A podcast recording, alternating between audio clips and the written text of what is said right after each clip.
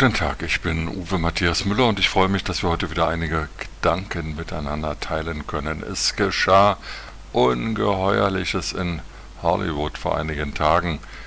Dort äh, hat ein Moderator einen unpassenden Witz über eine Schauspielerin und Ehefrau gerissen und deren Ehemann stürmte auf die Bühne der Oscar-Preisverleihung und ohrfeigte diesen sogenannten Komiker, den Moderator. Will Smith hat seine Ehefrau verteidigt, er fand nicht richtig, nicht gut, er fand unpassend, was Chris Rock über Jaden Smith gesagt hat und quittierte das mit dieser Ohrfeige, deren Bilder nun seit Tagen um die Welt gehen.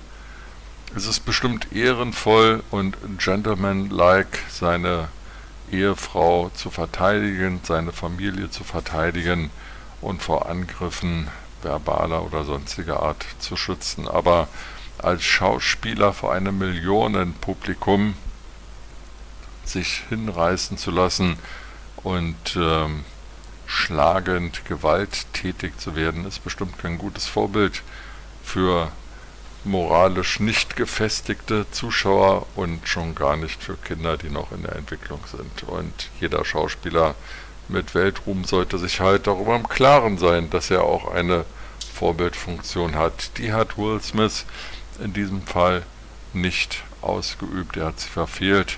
Er hätte ja auch einfach mit seiner Frau aufstehen können und den Saal verlassen. Er hätte rufen können, Chris Rock, was bist du für ein Idiot?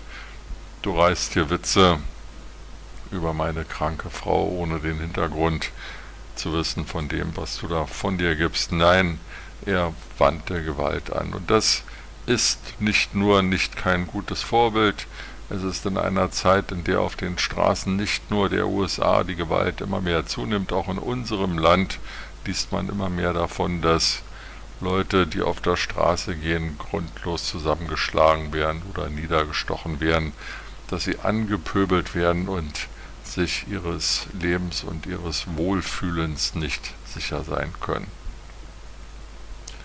Ob äh, Will Smith nun seinen Oscar zurückgeben muss oder welche Sanktionen ihm sonst drohen, ist mir eigentlich völlig wurscht. Äh, gerade in einer Zeit, in der in der Ukraine täglich Tausende von Menschen äh, ihr Dach über dem Kopf verlieren, getötet oder verwundet werden, in einer Zeit, in der über 10 Millionen Ukrainer auf der Flucht sind, in einer Zeit, in der die, eine der größten Städte der Welt, Shanghai, abgeriegelt und unter Quarantäne gestellt wird, weil das Coronavirus dort wieder wütet, ist eine Ohrfeige in einem Hollywood-Theater sicherlich die allerkleinste unserer Sorgen.